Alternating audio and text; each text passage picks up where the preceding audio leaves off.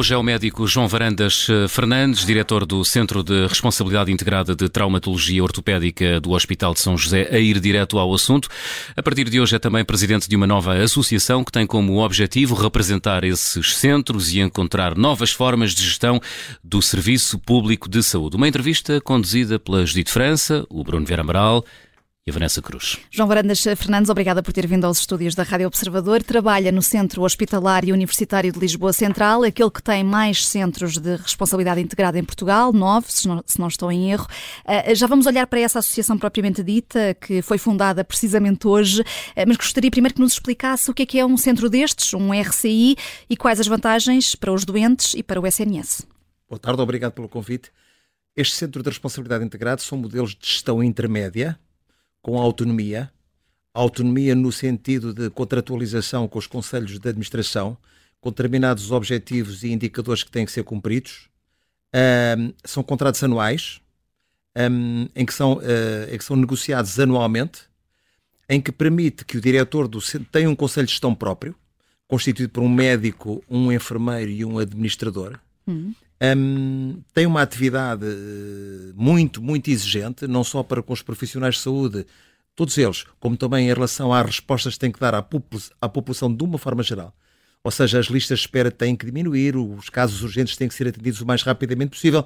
Portanto, no fundo, é aquilo que eu chamo de dizer uma pequena revolução silenciosa que se está neste momento a dar no Serviço Nacional de Saúde, que infelizmente ainda são poucos centros de responsabilidade integrada. Aliás, como hoje há uma entrevista do Sr. Secretário de Estado a um dos jornais semanários em que diz que, de facto, um, o objetivo do, do governo e de uma unidade de missão que vai, irá ser criada na próxima quarta-feira um, é chegar aos 100 centros de responsabilidade hum. integrado num prazo de um ano e meio, salvo erro, ou dois anos. Até 2026. Pronto. E, portanto, eu acho que isto, para quem gosta do Serviço Nacional de Saúde, para quem reconhece o Serviço Nacional de Saúde, um serviço um, que tem uma resposta de elevada diferenciação e com muita competência, que pensa, acima de tudo, em termos de saúde de todos os cidadãos que já pagam demasiados impostos.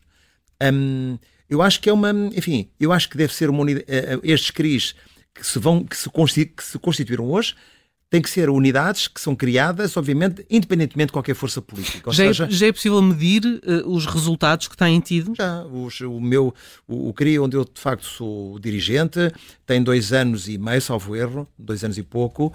Hum, temos um conjunto de 60 e poucas pessoas, 64 pessoas a trabalhar na área do grande trauma, grande trauma e pequeno trauma, portanto, grande número de acidentados, quer monotraumatizados, quer politraumatizados, na área metropolitana da Administração Regional Sul de Lisboa e Val do Tejo e desde Santarém para baixo, praticamente até ao sul. Temos protocolos estabelecidos com o Hospital de Faro, por exemplo. Uh, os doentes vêm de Faro, são operados e depois regressam nas melhores condições, não tem, não tem, qualquer, não tem qualquer novidade. E, e, e, obviamente, como vocês sabem, é um centro hospitalar, o nosso, em que está permanentemente aberto. Aliás, nunca ouvimos dizer que fecha por isto ou por aquilo. E, portanto, há aqui uma, uma responsabilidade de todos os profissionais que trabalham um, e que se dedicam. Agora, o que é que um centro de responsabilidade integrado faz na sua essência? Para além de dar esta resposta, os profissionais são reconhecidos pelos objetivos que conseguem atingir e, para isso, são remunerados. Tem uma remuneração fixa e tem uma remuneração variável. Ou seja, quem tem melhor produção com menos complicações e que atinja os objetivos de grupo, obviamente que tem remunerações diferentes de todos os outros. E isso pode ser um fator decisivo para, para atrair e reter profissionais uh, de saúde?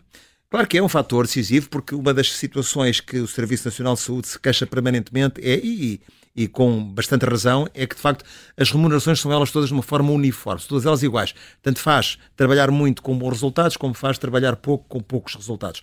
Portanto, isto significa que há um, uma atratividade para a carreira médica, para o Serviço Nacional de, de, Saúde e, acima de tudo, eu acho que a população vai ficar bem servida com esta regeneração, com esta, com, enfim, com esta novidade, com esta reformulação que o serviço está a ter, que está a ter desde o patamar intermédio para cima e não está a vir de cima para baixo. Hum, e pronto, isto faz-se independentemente de qualquer partido político, isto faz-se por técnica. E quais serão as diferenças salariais entre profissionais integrados nesses centros e, e os outros? As diferenças salariais são significativas. Uh, não só do ponto de vista, tem várias formas de incentivos, não só do ponto de vista da cirurgia, no caso das cirurgias, na cirurgia adicional, como também em relação a uma percentagem remanescente em relação à cirurgia adicional.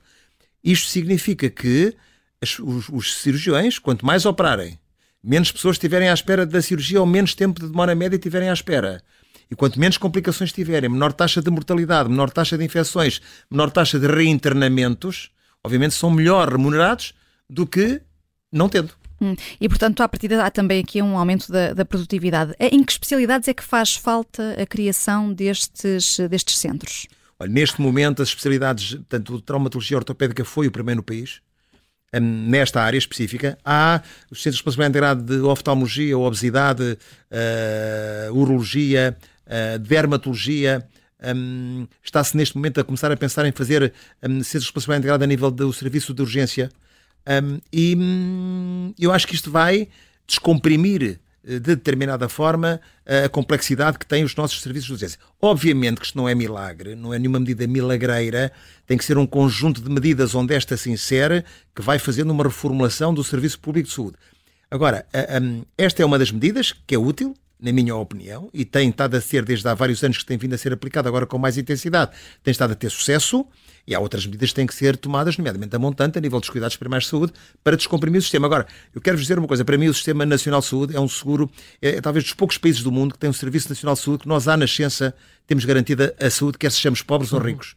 E isto temos que preservar todos nós, independentemente da nossa cor política ou da nossa filiação partidária ou ideológica, temos que preservar um Serviço Nacional de Saúde competente, próximo dos cidadãos, porque é aquilo é um pilar social de desenvolvimento económico que todos temos que perceber. A comunicação social aqui tem um papel importantíssimo de divulgação. Eu não sou contra o serviço privado de saúde, não sou.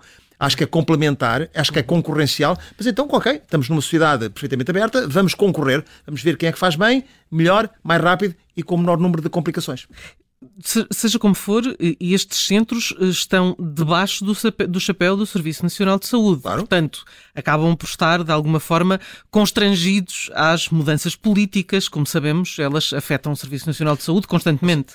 Hum. Obviamente que, teoricamente, é verdade. É verdade isso que está a dizer.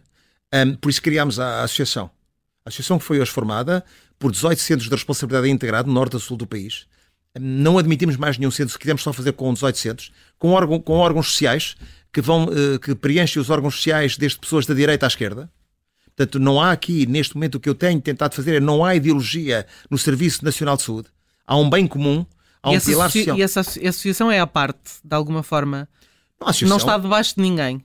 A associação não está debaixo de ninguém. A associação é, é em caráter privado e, portanto, tem um fim tem um fim privado com objetivos muito determinados de representação, de acompanhamento, de implementação, de criação, inclusive parcerias que podem ser feitas quer nacional, quer internacionalmente. Portanto, visa acima de tudo ter o seu percurso próprio e tem um percurso também e uma ação de falar com o poder, com o poder político que estiver nessa altura a, comandar os, os, destinos na área da saúde, de, de, de, explicar, caso não saibam, obviamente, mas isto vai ser uma coisa, já está a ser uma coisa, uma situação de gestão clínica organizada por médicos, já tão disseminada, desde há alguns dias para cá, que eu penso que de facto mal, de, mal vai o país se houver algum partido político que queira acabar com esta regeneração que o Serviço Nacional de Saúde está a tentar eh, ter. Uhum. O doutor há pouco falava do, do SNS como um pilar fundamental uh, na sociedade portuguesa. A verdade é que nos últimos anos, e os últimos dados apontam isso, há cada vez mais portugueses com dupla ou tripla cobertura. Isso significa que há uma desconfiança, ou pelo menos uma falta de resposta do, do SNS às necessidades de saúde de, de, da população portuguesa. Certo. Há falta de cobertura, é verdade. Cuidados primários de saúde precisam ser regenerados. Aliás, já há as unidades do modelo B e as do modelo C que ainda não há implementação nenhuma de modelo C, que é feito com os órgãos de, de com, com, com privados, e é feito com um, instituições de, de, solidariedade social, que deve saber, nós devemos abrir o sistema de saúde a toda a gente, mas que todos tenham um fim, que é prestar uma assistência ao cidadão nas melhores condições perante os impostos que pagam. Isto é que é importante ter, porque não podemos continuar a ter, e, e aquilo que estava a perguntar é de facto uma realidade. Os casos mais complexos vão parar por norma, não quer dizer que todos, mas a maioria, vai parar ao Serviço Nacional de Saúde ou porque o teto de prémios de seguros não contempla o excesso de, de, de gastos que, que, que, o doente vai, vai ter. Agora, quer dizer, o Serviço Social de Saúde está aberto a toda a gente. Tenha seguros ou não tenha seguros. Nunca, nunca vi que o nosso sistema de seguros hum, fosse único ou fosse suficiente para colmatar as necessidades de saúde da população. É importante ter cada um. Aliás, vivemos num país livre e democrático, cada um escolhe o seu sistema de saúde e cada um escolhe a assistência que quer. Agora, para coisas mais simples, como se tem verificado, as urgências nos, no, no, nos, na clínica privada continuam a ter uh, insuficiências e esperas e, e, tempos de espera. E, portanto, não é. Acho que é, é saudável a concorrência. É saudável. Cada um tem o direito a escolher. Eu quero lhe dizer, eu se fosse eu, situações média graves ou graves, eu ia ao Serviço Nacional de Saúde. Não quer dizer que haja falta de confiança nos profissionais que estão no serviço privado, não é isso que eu estou a dizer, mas o Serviço Nacional de Saúde tem um conjunto de especialidades ao mesmo tempo que podem abordar o doente com patologias mais diferenciadas, mais complexas.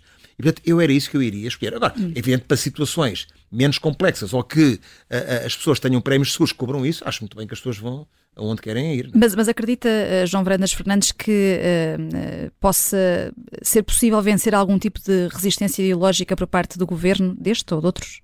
Bom, este governo, segundo eu tenho estado a saber, temos tido um contacto próximo, independentemente de qualquer ideologia que cada um de nós tenha, o que é uma coisa saudável.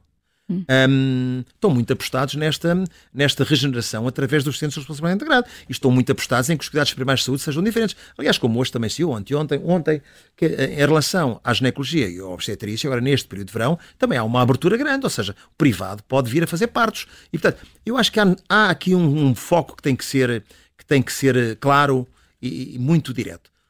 O centro da questão não é o médico nem o hospital. O centro da questão é o doente. E nós temos que nos organizar em prol do doente. Portanto, eu acho que isto é uma coisa eh, imbatível em qualquer quadrante político, acho eu, quer dizer, não, não, hum. mas enfim, porque não deve, não deve estar o, a Associação A ou, a Corporação B à frente do que é que seja. O doente é o alvo e, portanto, temos que tratar o doente nas melhores condições possíveis. E, e o vosso objetivo com esta Associação eh, dos Médicos Diretores dos Centros de Responsabilidade Integrados eh, é, é também servirem mais ou menos de conselheiros da direção executiva do, do SNS? E já agora pergunto-lhe se Fernando Araújo tem feito um bom trabalho. Olha, ainda tem pouquíssimo trabalho, mas tem feito um trabalho que eu considero aceitável, apesar de todas as complexidades que existem. Um, está com cinco meses, salvo erro, de início de mandato. Há aqui um trabalho hercúleo que é preciso fazer. Um, em relação a isto, em relação aos estamos muito, uh, estamos muito em sintonia com a direção executiva do Serviço Nacional de Saúde em relação a esta matéria. Estamos muito em sintonia. Tanto que estamos que eh, eh, nós, no, na associação, vamos compartilhar experiências e práticas clínicas e, e, e, inclusivamente, vamos tentar, a nível nacional, ajudar a Direção Executiva do Serviço Nacional de Saúde a atingir os objetivos dos Centros de Responsabilidade Integrados que se, que se propõem e que têm dito que queriam, de facto, aquele número até ao final de 2026. Ah, há uma sintonia, de facto. Agora, pode-me perguntar, pode não, pode não haver daqui a um mês ou dois ou três. Não sei, o futuro eu não sei. Eu acho que aqui há, essencialmente, há que trabalhar, há que planear, há que executar e há que realizar. Obviamente que é preciso fazer rupturas. Eh, e às vezes eh, há determinado tipo de, de organismos que não estão disponíveis a, a fazer rupturas. Mas é preciso fazê-las.